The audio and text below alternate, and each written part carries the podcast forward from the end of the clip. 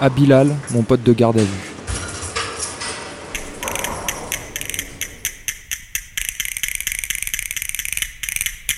Socio-apartheid oblige, nos destins ne devaient pas se croiser. Ségrégation raciale oblige, nos destins n'ont fait que se croiser. Vendredi soir, sous-sol du commissariat central de Toulouse. 30 heures que je croupis dans une boîte vide. Une voix vient rompre le silence pesant des minutes qui s'écoulent. Je colle mon visage à la vitre. Mes lunettes m'ont été confisquées, mais je crois bien que la silhouette enfermée en face de moi essaye de m'interpeller. Dans nos cages de plexiglas, on ne s'entend pas parler. On hurle en gesticulant. La silhouette veut savoir l'heure. Je fais un rapide calcul. La dernière fois qu'un flic me l'a donné, il était 20h05. J'ai l'impression que c'était il y a 4 heures. Bon. Je divise par deux. Disons qu'il doit être 22 heures. Il me montre ces deux portions de bouffe de la journée auxquelles il n'a pas touché. Ramadan oblige, il attend la nuit pour rompre le jeûne. Pourquoi t'es là? Manifestation Loi travail Ouais Il lève le poing en signe de soutien. Putain, ce que ça fait du bien de parler. L'isolement de la garde à vue, c'est une petite torture. Je hurle de toutes mes forces. Putain, ça fait du bien de parler Avec tout le ridicule que cela comporte. Il est d'accord. Je lui montre mes deux portions journalières que moi non plus j'ai pas touchées. Ramadan? Non Je mets deux doigts au fond de ma gorge et je me penche en avant. Cette nuit, à la place de dormir, j'ai gerbé. Plus question de toucher à leur merde. Il est d'accord. Et toi Pourquoi t'es là? Pourquoi tu es là? Sa réponse est incompréhensible, mais bon, j'insiste pas. Au fond, je connais déjà la réponse. Pour rien, comme tout le monde. Il me demande si c'est ma première vue. Je réponds que oui et je lui retourne la question. Il fait un geste de la main, genre, euh, si tu savais. On s'échange nos âges, on a presque le même, puis nos prénoms. Il s'appelle Bilal. L'interminable tunnel de solitude dans lequel je me débat se fissure enfin. Il me demande si je vais voir le proc le lendemain. Je lui réponds que oui, qui va sûrement m'envoyer à Seis à la maison d'arrêt. Mon avocate et moi en sommes persuadés depuis que ma garde à vue a été généreusement prolongée de 24 heures. Et puis pas de comparution immédiate le week-end.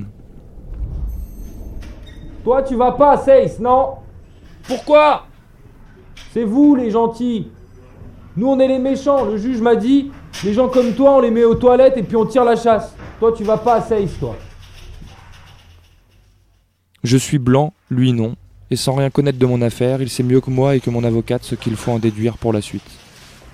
Je décide de pas le croire. Je veux continuer à me préparer psychologiquement à un possible déferment à la maison d'arrêt, perspective qui me terrorise passablement. Je lui demande si Seis c'est pire qu'ici, même si j'ai du mal à imaginer comment ça pourrait être le cas. Non, t'inquiète, t'inquiète. T'inquiète, je connais tout le monde là-bas, on restera ensemble. T'es mon pote de vue, t'as vu Je retiens mes larmes.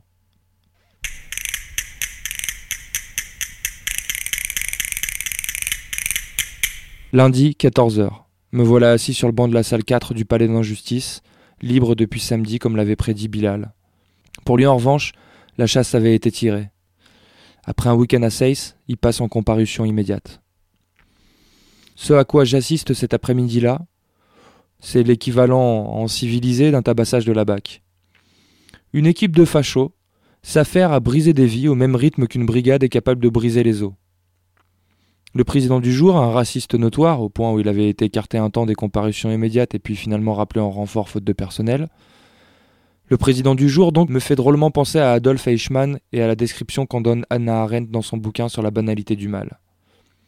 Insignifiant, l'air benet, voire sympathique.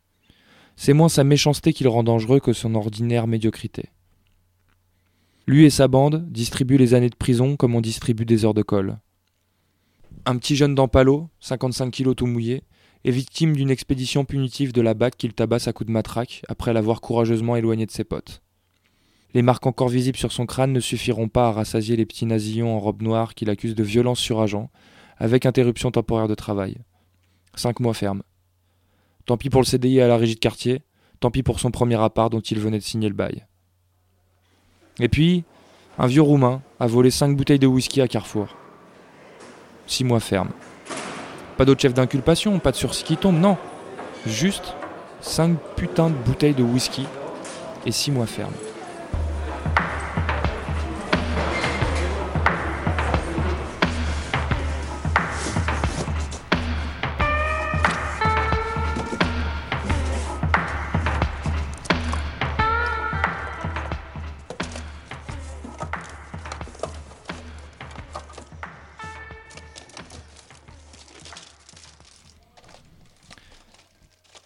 C'est après 4 heures d'une telle boucherie que mon pote de garde à vue rentre dans le box.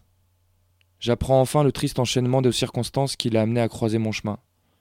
Jeudi après-midi, quartier de la Faorette au Mirail, Toulouse, un individu sur lequel plane un mandat d'arrêt est repéré par une équipe de la BAC. Il est pris en chasse. L'individu se réfugie dans un immeuble où il tente d'ouvrir les portes une à une. C'est finalement au premier étage qu'il en trouvera une non verrouillée, celle de Bilal et de sa famille. La BAC s'engouffre, sans mandat, et se voit accueillie par des cris de panique.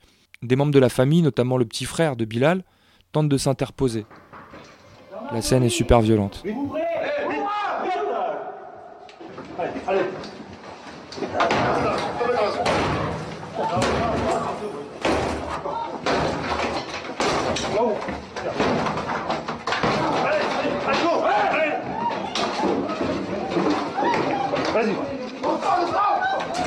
Bilal se réveille au beau milieu de sa sieste. Quand il arrive sur les lieux, son père, malade, est allongé par terre, les yeux révulsés.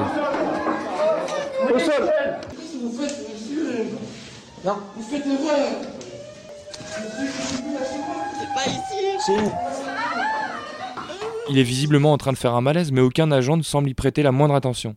C'est seulement à cet endroit que le récit des policiers diffère de celui de Bilal.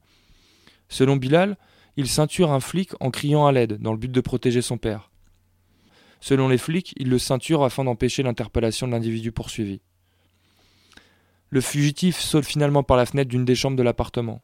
La se précipite à sa recherche. Le petit frère de Bilal en profite pour s'éclipser tandis que Bilal attend le SAMU auprès de son père. La finit par abandonner la course-poursuite et remonte dans l'appartement. Faute de mieux, ils embarquent Bilal.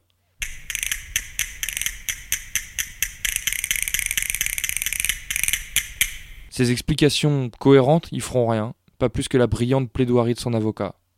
On ne tiendra pas compte non plus du PV d'audition dans lequel les flics ont cru bon de notifier que Bilal était un individu courtois. Ce ne sont pas des faits qui sont reprochés à Bilal, c'est d'être ce qu'il est. Un musulman, un arabe et un habitant de la cité. La Cour le déclare en conséquence coupable de rébellion en réunion et le condamne à la peine d'un mois de prison ferme avec maintien en détention.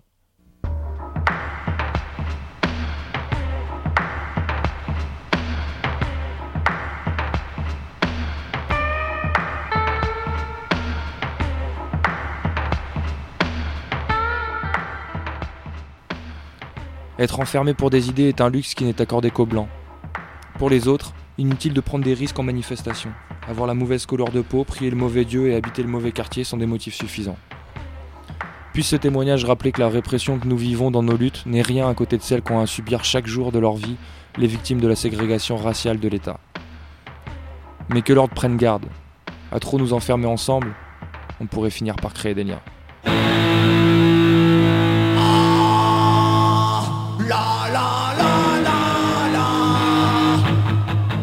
Et alors peut-être, on jettera tous ces crevards dans leurs cellules puantes, on y foutra le feu et on chantera en chœur. Ah bah, l'État, les juges et les prisons. Ah bah, l'État, les juges et les prisons. Ah bah, l'État, les juges et les prisons. Ah bah, l'État, les juges et les prisons. Ah bah, l'État, les juges et les Allez, il faut qu'on entende jusqu'à Fleury-Mérogis. Vivre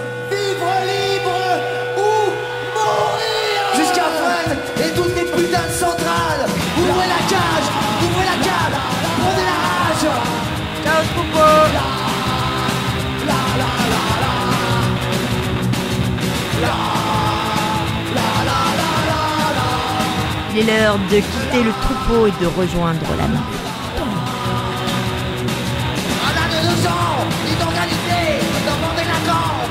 meurtrier, et à 14 ans, petit combattant, et adolescent, irrécupérable, et à 17 ans, des terrains